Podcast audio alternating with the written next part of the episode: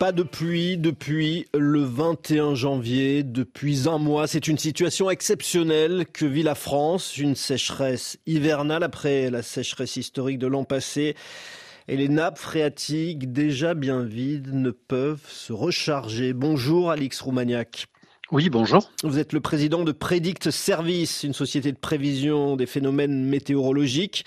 Comment s'explique tout simplement cette absence de pluie en ce mois de février en France?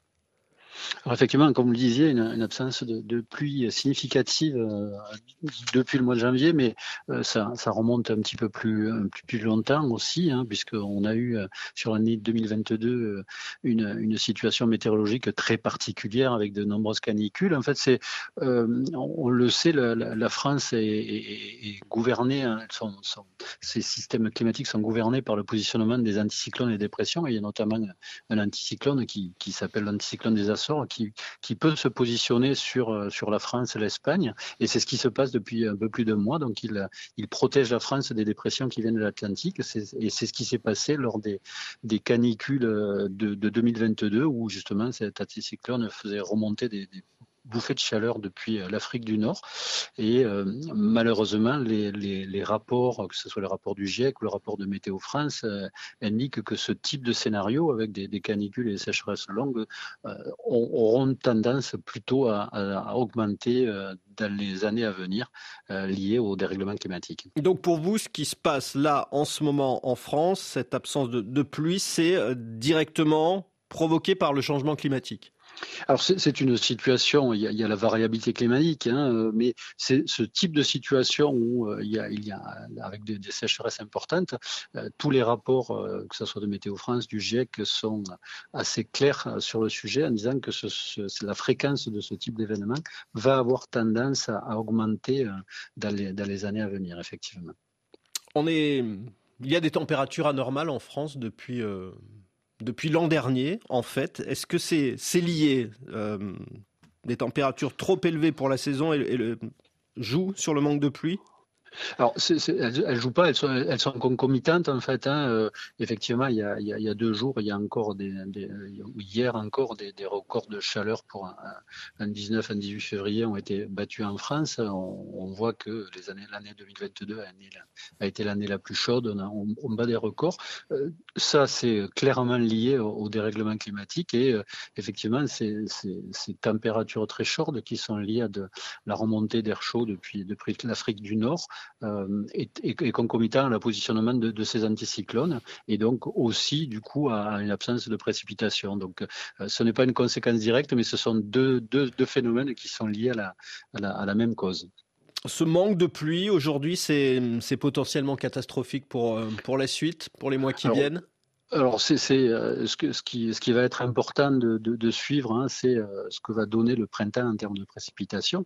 effectivement, euh, si avec l'année 2022, comme, comme on l'a évoqué tout à l'heure, qui, était une année un peu exceptionnelle hein, en termes climatiques, canicule, chaleur, sécheresse, si plusieurs années d'affilée ce déficit hydrologique continue, ben ça, ça va continuer à poser des problèmes, que ce soit pour l'agriculture, que ce soit pour l'alimentation en eau potable. Donc là, ce qu'on a à espérer, c'est un printemps plus pluvieux. Alors déjà, pour, la fin de la semaine, une, dépression semble vouloir euh, euh, arriver sur le, territoire métropolitain. Donc ça, ça sera une, bonne nouvelle, mais, il faut qu'elle soit suivie de, plusieurs euh, précipitations, tout cette fin d'hiver et ce début de printemps pour que l'été ne soit pas à, gros problème. Et est-ce qu'on peut au moins compter sur la fonte des neiges au printemps? Alors, euh, c'est aussi un des, éléments au sens hydrologique qui, est important. Hein. Euh, sur la, France métropolitaine, la fontaine-neige est un, est un aspect important de régulation des, ressources, hein, que ce soit sur les Alpes ou les Pyrénées. Et euh, en parallèle de l'absence de précipitations pluvieuses, il y a aussi une absence de, précipitations neigeuses. Et on sait que les stocks de neige sont de plus en plus faibles sur les, sur les reliefs. et donc, on va compter sur la fonte des neiges, mais effectivement, elle, produit moins de débit que, ce qu'elle produisait il y, a, quelques dizaines d'années. Est-ce que les pouvoirs publics prennent la, mesure du, phénomène? Que peut-on faire d'ailleurs face au manque d'eau? Alors, aujourd'hui, il, y a un certain nombre d'actions, de, projets de loi qui ont, été pris. Il y, a des, discussions sur le sujet. C'est très complexe. Hein. Ça, ne peut pas être des, euh, décisions qui sont à court terme. Il faut vraiment euh, aussi une approche globale euh, parce qu'il y a une approche de maîtrise de la, de ressource, effectivement, voir comment on gère mieux cette ressource. Mais on, a aussi des discussions sur les usages.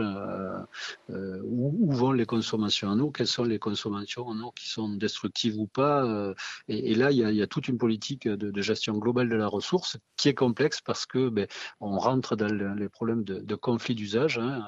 Est-ce qu'il faut faire euh, un arbitrage entre l'agriculture, entre l'usage ludique, entre la consommation des, particuliers euh, de manière plus, plus générale, comme tous les sujets sur l'adaptation au changement climatique ou l'atténuation, euh, ce sont des, débats qui, nécessitent une, une, écoute entre les différents usagers et des, prises de, décision qui, qui euh, privilégient l'intérêt général par rapport aux, intérêts particuliers. Le, le préfet du Var a, lancé une situation d'alerte justement il y, a, il y a quelques jours à cause de cette de cette sécheresse. Euh, est-ce que il va falloir généraliser finalement les restrictions d'usage de l'eau toute l'année et pas seulement aux périodes critiques? Mais lorsque les situations, euh, euh, hydrologiques euh, forcent en fait cette, gestion de la ressource, et donc en fait, est-ce que c'est toute l'année ou est-ce que c'est que pendant la période d'été? Ben, Ça va dépendre des situations hydrologiques. Il n'y a pas de, raison particulière de ne pas limiter les, ressources si on est en hiver, si les, nappes sont trop basses, si les niveaux dans les cours d'eau sont bas, si les retenues sont, vides. Et donc en fait, la gestion de la ressource, les, limitations, ce qui est le plus simple, effectivement, c'est de, limiter les, usages, hein, parce que travailler sur une meilleure captation, un meilleur stockage, ça prend du temps, ça demande des investissements. à court terme, la, meilleure façon de faire, c'est effectivement mieux gérer la, consommation. Et là, ça doit se faire, euh, quelle que soit la période de l'année, en fonction de la, de la réalité de, l'état du stock de la, de la ressource. Merci Alix Roumaniac d'avoir répondu aux questions de RFI Midi, président de Prédict Service il est 12h42 à Paris.